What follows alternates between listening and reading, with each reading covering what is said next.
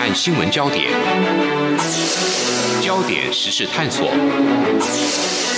两岸互动交流，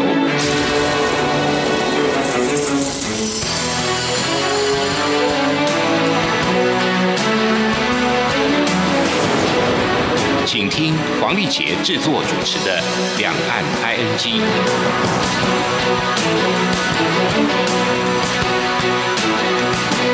各位听众您好，我是黄丽杰，今天是二零二零年十一月二十号星期五，欢迎您收听每周一到周五的两岸安居节目，三十分钟为您掌握两岸焦点新闻时事。双十一购物节刚过，那么疫情下的网购没在怕，大家还是疯狂买吗？不过为何有些行销手法却令人质疑数据是真是假呢？至于提到创新是企业竞争的利器之一，阿里巴巴集团投入传统成衣制造，他们利用哪些科技工具来翻转呢？二也是产业经营，谈到在网络时代，实体的书店要生存应该是很辛苦的，因为以在两岸知名的成品书店来说，他们已经对外宣布。这几年会用力关店，不过也有业者却反而要在中国大陆加速展店，为何会看好瞄准中国大陆市场，采取哪些策略呢？另外呢，爱书人除了买书，相信也会泡在图书馆里头。那么，在中国大陆有一家两岸因缘融入台湾 NGO 精神的图书馆。如何散发在地书香？我们连线中央社驻上海记者张淑玲，带来他第一手的采访观察。非常欢迎淑玲，你好。啊，主持人好，各位听众朋友，大家好。好，我们提到这个全球疫情，事实上还在蔓延哦。虽然从数据看来，台湾跟中国大陆情况真的是相较其他国家是缓和很多。不过，我们接下来就要谈这个双十一购物节，就要看这个经济产业面。从这个销售端来看，好像都是拉长时间做一些促销哦。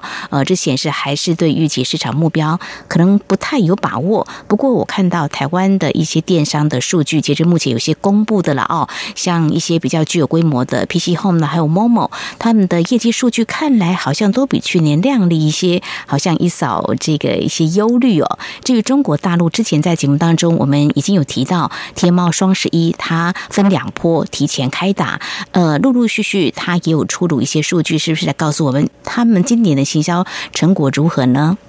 啊，是的，因为中国大陆其实它是双十一的起源地嘛，哈，就在中国大陆这一边。今年是第十二年，呃，我们通常都会讲天猫双十一，是因为它是阿里巴巴旗下，它等于是最具代表性的，它的业绩成就也是最大。那事实上在这边也是竞争很激烈啦，京东啦、苏宁啦，不同的。厂商、电商平台，他们也都会公布他们的数据。那只是说，因为天猫有这个领导地位哦，我们今年还是看它的表现。嗯，那就像刚主持人讲，今年特别不一样，就是说，它以前只是十一月十一号这一天啊，大家零点一开始开始抢购，今年就是多了一号到三号的三天，而且其实不能只看多这三天，它从十月二十一就开始所谓的预购。然后说你到十一月一号只要付完尾款就可以了。然后十一月一号到十一月十一号，等于这整整十一二天的期间呢，很多消费者他还是会去考量盘算着我要买什么，都算数的。所以说，其实整个今年真的是业绩很难跟去年呃单单的去比哦。那在数据方面，第一次尝试这种模式下来呢，等于是说。总成交额将近人民币五千亿元，它是人民币四千九百八十二亿元。用新台币来讲的话，就是两兆一千多亿元，是相当庞大数字。不过，其实这边是这个是天猫公布的哦，事实上还不包含可能的退货金额，因为我们也知道双十一一直比较引人诟病，就是说有些不是那么合规的手法在里面，他可能先猛烈的去刷单，达到一个绩效。那之后也许就会有退货，或者一般性正常退货也是正常，所以这个数据金额其实最后都还要再做一点下调的。嗯哼，我们后续也会持续关注所公布的一些相关数据哦。提到这个退货啦，我们真的要来严肃来看这个问题。像市场热销、狂欢购物之后，过去这几年真的有一些现象跟问题都值得反思跟关注。像这几年比较被讨论的，当然是如果环保人士来看的话，他们觉得过度包。包装也是一个问题，还有假货充斥，是的，啊，当然也会有哦。刚刚淑玲有提到，就是退货这个，当然按照这个购物的规定，像台湾也是已经可以在七天之内都可以来退货的哦。那么在今年，其实台湾有些人是从这个角度来看，而有人观察是否出现消费疲乏，这是其中的一个面向之一而已。但是我们要提的，刚才一刚开始，我有跟听众朋友说，诶，有些这个行销手法、销售数据到底是真是假？我们说数据会说话，是否说的真话？就是要谈的促销手法好像出了一些问题。呃，中国大陆的一些媒体有做了一些报道，是值得我们关注的。这个部分的话，是不是请舒丽来告诉我们？啊，是的，我想今年这个双十一，如果就行销手法来讲，一个亮点仍然是直播。嗯，其实，在去年的时候，他们的直播就已经是一个值得注意的点了。当时如果有在观察中国大陆新闻的人，可能会听过维亚、李佳琦这几个就是特别有名的直播主，由他们来主持的直播带货呢，可以几秒之内、几分钟之内。就一样东西，口红啦什么的，就卖了几万支，这种非常厉害的。那这个东西就变成有点被神化起来，好像说是不是每一个直播主都可以做到这样？那事实上最后就发现有些数据是灌水的。那结合刚刚讲的退货议题的话，就是呃前一阵子刚好有这样的一个新闻啊，就是说嗯有一个呃直播机构，你看现在还有专门的直播机构，呃他旗下的有一个艺人汪涵，其实也是中国大陆这边的一个主持人啊，他呢。参加了一个直播，就是他专场的直播。呃，开播费，如果这个商家想要希望透过这个艺人来帮你卖东西，你还得先缴一笔钱。这个开播费就已经是人民币十万块钱了，那台币的话可能就差不多四十几万。嗯，结果当天成交了一千三百多台，最后呃节目播完以后，居然退货退款，就是说因为货还没拿到嘛，他就是节目播完他就退款了一千零一十二台，等于他。真正卖出去大概就是三百台，这个退货率、太高了退款率已经达到了百分之七十六点四，这个就是太引起注目了。就是说，正常的退货肯定不可能这么的高。那对商家来讲，这是一笔损失，因为他不但卖的东西没有他预期高，他还要付一笔开播费，所以这后来这个呢就引发了一个纠纷。那当然，这个直播机构后来就是发布声明说啊，平台会介入调查，他们从来没有造假，他们怀疑这是第三方刷单，就是说一个不是真正的购买行为，就是我先买之后退货，有点好像说其他业者一个不良竞争造成的结果。那后续怎么样，当然也要看他。所谓调查的结果，那事实上，它具体而为反映，就是说，直播啊这个行业。这一两年在中国大陆真的是欣欣向荣，而且经过疫情以后，大家更习惯了。其实我一直有点搞不太懂，我觉得直播很像我们以前说电视购物，电视购物台我都不太看的。他们的直播非常火热，而且发扬光大。就比如说，他们不是会用抖音啊、快手这些，就是看一些短短影音的平台嘛，这里面也可以直播的。就是当你看到任何这种透过画面来跟你接触的这种社群媒体啊，其实最后都可以连上直播，然后也都可以分辨得清楚，说是透过这个直播主带来的货，那他就可以分一点钱。所以很多人都会加入这样子的一个直播带货啊销售里面啊，所以看起来真的很欣欣向荣。可是连他们的官媒啊，新华视点这个是跟新华网、新华社是有关的，他们都。呃，在十一月份，等于是说大家双十一的购物节的时候，呃，去做一些相关的报道，说其实这个销售啊，有观看人数跟销售数据都是灌水，按赞数也是灌水。那它通常可以定价的，比如说你要一万个观看人数，你可以花人民币一百五十元买到，所以看起来人气很高。那这就会造成刚刚讲的问题，就是说商家他委托直播间去卖的时候，他缴了一笔开播费。呃，因为不是每个人播直播都有人要看嘛，就是说，呃，已经有一些直播间比较有客户了、观众了，他们会去看。但是你要进入这个直播间的时候，你得付钱。结果其实里面的数据都是假的。呃，里面就有提到，就说一个卖糖果的电商，他试过多次直播都是亏钱的。但是这些直播的粉丝数量，这些直播间其实都是超过百万的。你想想看，百万个粉丝怎么会最后？都赔钱了，是啊，所以他就是说，而且他发现有些商品已经下架了，销售数据还一直攀升，这 就很明显。所以说，数据造假真的是直播带货的变成是一个问题啦。那我觉得在中国这边媒体也开始呼吁自律，那还有官方他们有一个国家互联网信息办公室，在十一月中旬的时候也发布通知，就是说要管一管这个。他们说的互联网，就我们说的网络直播，嗯呃，行销的这个信息内容，他们要求就是说你要对这里面的真实性负责，然后欺骗误导用户的话，这个是有一些法则的。所以就说，因为一个产业如果说太多假的东西在里面，它其实就被玩坏掉了，之后你很难再去相信了，一般人民众也不会相信。所以其实大家业界也会紧张的，会希望去。维护它的一个公正性，没有错。官方也出手了，就做生意就是要诚信嘛。哦，其实直播在今年，呃，台湾的电商有些也开始有直播，但是目前是不是有这种现象呢？还没有观察，有些相关的报道出来，我们也会持续的关注。我刚才提到这个现象，不管是网络，还有在一些传统的商店，呃，我有跟呃一些老板在聊，就是说有一些人在小摊商做生意呢，刚开始要冲业绩，就是他会 找一些人假装。购买，然后带动人潮，就群众性，可能类似这种手法是一样的。那在一般的实体店是这样子，那网络就用这种方式灌水，我想呢，这是不可取的哦。好，这是在我们节目前半阶段，我们首先呢，请中央社驻上海记者张淑玲来跟我们谈双十一购物节。那么谈到电商，就是天猫双十一今年的这个业绩啊，应该还是拉长红的，但是这个促销手法，网络直播带货呢，确实引发了一些关注，就是数据是造。假的是值得正视的。稍后节目后半阶段呢，我们再针对三个焦点继续探讨。不只有新闻，还有您想知道的两岸时事，都在《两岸 I N G》节目。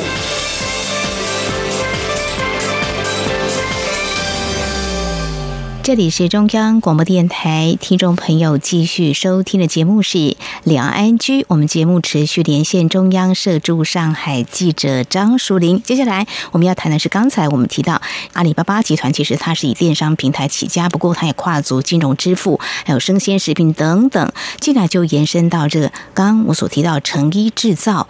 不过，它到底看到哪些可以切入的商机啊？这脑筋动得很快。嗯，是的。这一点呢，呃，阿里巴巴集团，我相信台湾人也都耳熟能详啦。不管你透过淘宝购物这些啊，就说我很佩服他的一点，就是在于说，他确实是呃没有停留在他原有的产业，他一直在做一个更大规模的一个串联。所以就是说，马云他在大概二零一六年的时候，就阿里巴巴创办人，他提到了有五个新啊，里面他有提到什么新制造。新金融啊，新技术、新能源，类似这些。那里面的这个新制造呢，就是它现在呃，刚刚主持人提到，他投入了一个看似非常传统的纺织业。啊，所以就是说，大概在十一月的时候，我就是去了杭州，他们这个园区有去参观他这个新制造的工厂。啊，阿里巴巴旗下的每一个。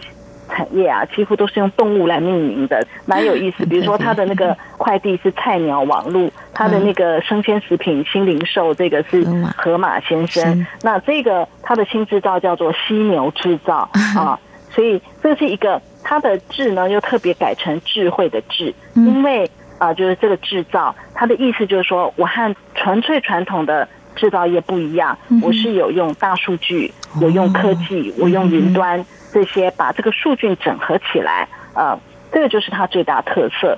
其实光是看它的这个生产线的时候，可能还不那么觉得。那因为一边有导览，那几乎每一个作业员前面有一个荧幕，啊，就是会给予一些指令。但更重要还是在背后的软体，他们雇了非常多的工程师去做这个软体的开发。呃，未来它这个是持续发展中，它也不能说它已经完全的做好，但它已经投入生产了。嗯，尤其在今年疫情期间，等于是说淘宝上面已经有一些商家的衣服是在这个犀牛制造厂里面做出来的，因为它会进布料、进货。那布料其实有时候还要处理啊，就是浆一浆啊，然后颜色、版型这些传统的每一个工序，它在这边是试着用数据的方法来达成最好的效率。啊，减少浪费，因为纺织业听他们讲是一个浪费最大的行业，就是库存。那传统的纺织业，也许大厂效率很高，一小时可以生产多少多少，可是它的要求也很高，你必须要订单达到多少的时候，我才会开始给你做。但是，呃，新牛制造它未来希望的是帮助中小商家，它的起订量可能只要一百件、三百件，我就可以帮你做，而且不用很贵。但是我背后靠的就是这些数据的串联，串联这些物料的供应商，然后物料的分配也是透过云端计算，他们尝试着把这些融入在这个制造业里面。呃，那又因为纺织业是一个非常有规模的行业，所以他们拿纺织业来做一个呃投入新制造来。试试看，这样哈，用这样的角度来切入这样的商机哦。的确，过去我曾经访问一个制鞋的，他觉得要去拿那个面料、布料，他说去找了好几家厂商，他说你们的呃订单这个量太少了，要开发你们的觉得成本太高了。但是他切入哎中小型的这个企业的话，我想呢也是一个商机，而且谈到一个环保，不要囤积，这样也是值得肯定的。还有运用大数据，这也是与时俱进的哦。好。我们接下来要谈另外一个，也是嗯商业化的企业经营，就是买书人在哪里，怎么样卖书？我们刚提到诚品书店，我们知道诚品书店是台湾大型的连锁书店。那么一九八九年在台北市开第一家，那么到现在，包括海内外含中国大陆大概有四十四家，嗯，台湾占多数，有三十八家。呃，最近。爱书人或许会跑到台中有一场成品书店的旧书拍卖会，就是很便宜。我想爱书人一定会疯抢哦。不过这也某种程度反映，就是说要卖书真的是还蛮辛苦的。好像也不难理解，就是说，嗯，像成品书店呐，它结合文创商品的一个贩售啊，整个空间的场域还是不错的了。不过为什么要用力关？嗯，但是在中国大陆，目前一家这个啊书店呢，却开始要来展店。其实这家书店在台湾二零一七年的时候已经开了第一家店，目前在台湾大概有五家左右，叫做鸟屋书店，开始要试水温。不过它有啊设定一个目标。好像要达上千家是吗？呃，这个中国大陆在中国大陆嘛啊，中国大陆很大哦，所以呃很惊人，真的很惊人哦。所以好像跟成品书店，我们就觉得成品书为什么要关啊？不过他们也有他们的另外一个市场的考量跟规划了哦。呃，当然我们提到这个鸟屋书店，您之前也特别走访哦，这跟台湾的鸟屋书店。应该是差异不大吧，风格感觉，但是重点是入店的人潮，还有这个部分的话，我想是值得关注的。哦，你是不是来谈你的观察？呃，鸟屋书店它是日本的呃一家连锁书店，也是挺有名的。我记得刚刚主持人问我说，跟台湾的比较怎么样？但因为台湾的我只去过它统一时代广场，就是那种等于在百货店里面的一家呃鸟屋书店。它后来在台湾陆续开了几家嘛，刚刚主持人说大概有五家。我其实有些就没有去看过了。但是如果以它这种在商场里的百货里的，那就是百货里的比较小。那我去看了它在中国大陆的第一家分店，比如说他在中国的第一家分店来讲的话，呃。它是挺大的，因为那是一个园区。可是它这个大法不是说单一面积很大，它其实是好几栋楼，所以它有点穿越在长廊里面。我走完这一间，下一间大概有三四间这样。那它的 B one 地下的地方就是串在一起的，所以你可以想象它整个面积是挺大的。因为 B one，然后还有一楼，然后一楼里其实是好几间建筑物，然后一间一间里面等于它就可以区隔它的书的类别，人文啦、艺术啦。呃，摄影啦，他也不只是卖书，他有时候结合一些艺术的展览。他在日本本来就是以一个呃生活提案这样子的方式存在，就是说会也卖一些器物，卖一些精致的文创品。其实某种程度，我是觉得也跟呃成品的理念其实是还蛮像的。嗯，这个是他在大陆的店。嗯哼，好，呃，我也分享一下，就是我的同事有在台北市的一家这个鸟屋书店，他说还不错，比如说他有开餐厅，感觉风格也蛮好的，就是比独栋的一个大楼这样子。不过我刚刚提到说，呃，你那天去看的时候，入店人潮多吗？对，我觉得一方面在大陆哦，特别杭州这几个城市，就是说它很容易有一些现象，就形成网红店，大家就会跟风去。这家鸟屋书店是十月十八号在中国开的啊，那很快就吸引人潮，然后它多到就是说去参观的时候，如果你是假日周末，一定要先用 A P P 预约，所以我还下载了 APP。等我到了现场，因为我那天是非假日，我才知道说非假日可以不用。那非假日逛起来也确实比较舒服，因为人潮不至于很夸张。但其实中间还是不停的，毕竟它也算是某种程度的一个商场嘛、园区嘛，就一个比较广大，然后人总是人来人往，而且我会听到韩文啊、别国语文，就说我觉得它确实也变成一个观光景点了啦。那呃，真正。定下来看书的人不是那么的多，那因但是因为它有很多东西可以看，比如说艺术品、文创品，摸一摸、看一看，所以很多人确实也就是在呃流连看着这些东西，呃，大概人潮的情况。可是就是说，你可以想象，如果是周末更多。然后我记得我要离去的时候，我搭了计程车，然后那个计程车司机就问我说：“哎，那里面是什么啊？就是那个园区里面。”他说：“呃，这边很多时候都很多人呢。”我说：“什么时候开始？”啊，因为我是十一月去的，他就说上个月，其实那个就是鸟屋书店的人潮，但是他不晓得那里开了一家什么日本来的书店，这些我就大概跟他分享。比较有意思就是刚刚主持人有提到说，为什么成品他现在是用力关店，而鸟屋则是在扩张哦？他号称中期要在中国开出一千一百家的店，那我觉得就是说背后各有策略啦。因为我最近有注意到那个成品的董事长吴敏杰，他有提到说现在。这个体质调整期嘛，但是今年把它整理整顿，台湾自己都关了八到十家啊，海外也有关，大陆的也有关。之后他是说，呃，成品还会开一个大面积的，所以我觉得就是说，商业的人，反正他还是会有他的考量，并不是说从此就萎缩了，而且。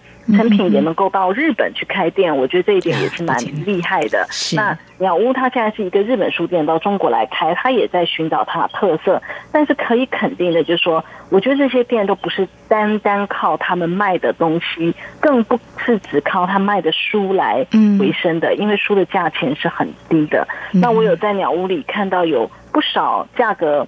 颇高，但是看了会喜欢的一些，他从欧美引进的品牌的文创商品，比如说名画制成的袜子啊，就说有一些比较不那么流俗的、有意思的东西，我觉得他选品还是很厉害。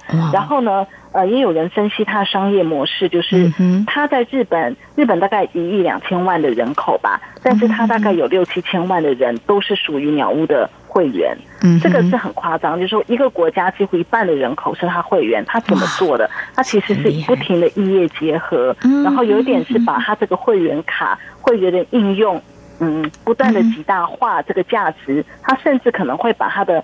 会员资料变成他的资产，我们不要讲说卖会员资料啦，而是说他透过这个跟别人结合的时候，他就取得他的收益，就是不同的行业，甚至有零售业啦，然后生鲜超市啊都有可能。所以会员这个大数据变成数据是他的资产了。那我觉得他现在是靠着他的资本，在中国要开一千一百家店，当他够大，他后面才会有够大的用户数据。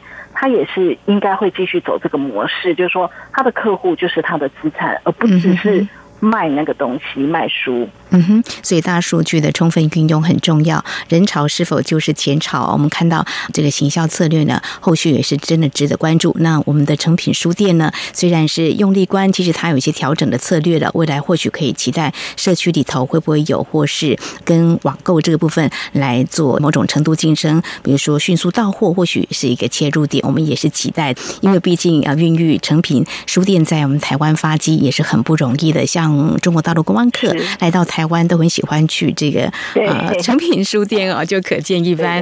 好，我们最后要谈的也是跟书相关的哦。在台湾这个图书馆以公立居多，各县市乡镇都有，只有少数是民间私人经营。不过，书婷你最近也走访一家非常有特色的公益图书馆，它 坐落在这个浙江三门县哦。而且我刚刚提到是台湾媳妇儿开的，应该是很有想法，是不是？跟我们分享一下。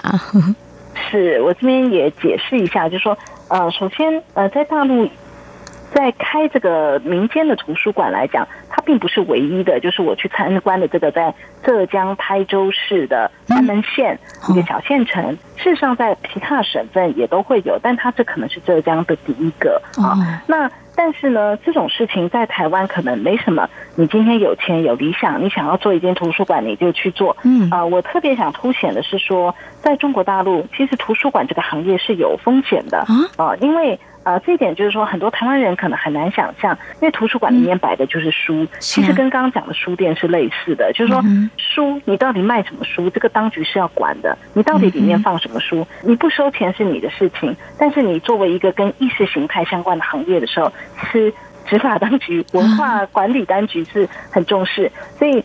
比较特别是说，我去采访这个图书馆的创办人，他叫张景，呃，一个女孩子，呃，她的背景又特别有意思。比如说，她是剑桥大学的硕士，她自己就是三门县的人，从一个小县城出来的人，可是拥有高学历，以前从事金融业。那金融业的话，年薪是人民币百万，这个都是她以前。但等于是说，这些之后她都放下了。那她同时是一个台湾媳妇儿，这个是我后来才知道。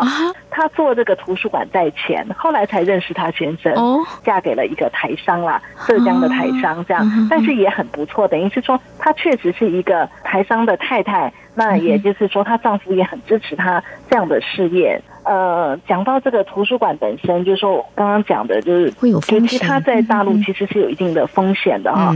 就是说，因为几年前有一个叫做丽人图书馆。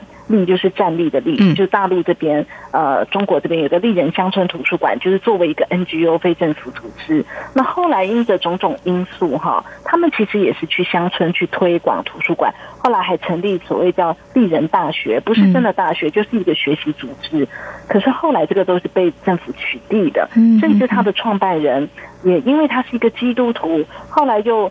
呃，牵涉进这几年，中国当局不是对基督教，尤其成都有一个秋雨教会，是，也就是去抓他们嘛。所以这个图书馆的创办人其实是一个敏感人物，呃，他叫李英强。啊，到现在他虽然已经没有被关，但还是被监视的状态，不是过得很好。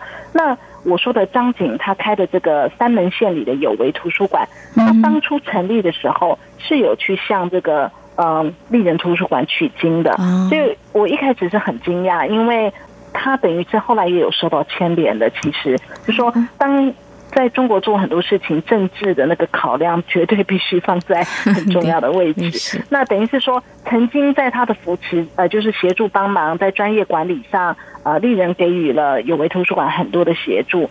但是呢，呃，后来出事了。那你难免三门县的这个小图书馆也受到了冲击。不过，我觉得张景他还是很努力的去把它坚持下来。那事实上，他可能时不时还是要面对呃，当局会来检查一下他的书啦，啊，看看他们办什么活动啦。他其实是以一个如履薄冰的心情，但是继续做一个。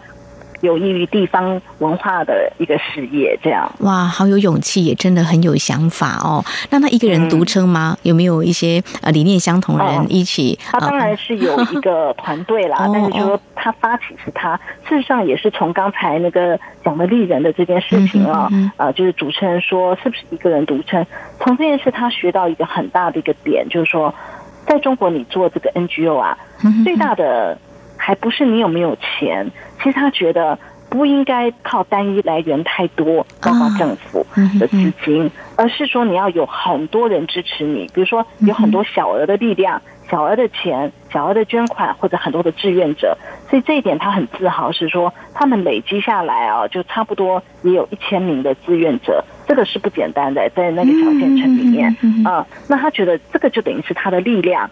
呃，这个力量不是说我要用来对抗或什么，而是说，当人家如果要对你怎么样的时候，其实他会忌惮于说，哦，其实你是一个受到地方认可的，那他是觉得说，也要表现出是很愿意跟当局沟通的。要常常良性沟通，而不是等到有事了你才想要抗争或什么。所以我觉得他也在摸索一个属于中国自己 NGO 的呃一个生存之道。这样啊哈，这个开创者真的很不容易，有这样的勇气跟理念的话，呃，很多事情就不是说哎。看到法是这样规定的，可是呢，不做做看，不沟通，怎么可能会知道说，哎，会有无限的可能呢？哦，好，非常谢谢舒林告诉我们啊，在中国大陆开图书馆真的是需要勇气，在台湾是非常稀松平常，只要你愿意的话。还有在今天我们谈这个后疫情时代双十一购物节，看天猫呢，它又刷新业绩，不过看到直播数据却出现造假，到底反映哪些问题？另外，阿里巴巴又投入新制造了，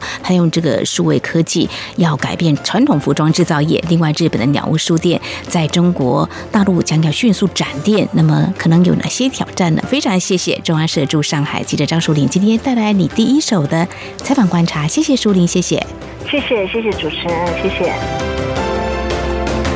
好，以上呢就是今天节目，非常感谢听众朋友们的收听，华丽姐祝福您，我们下次同一时间空中再会。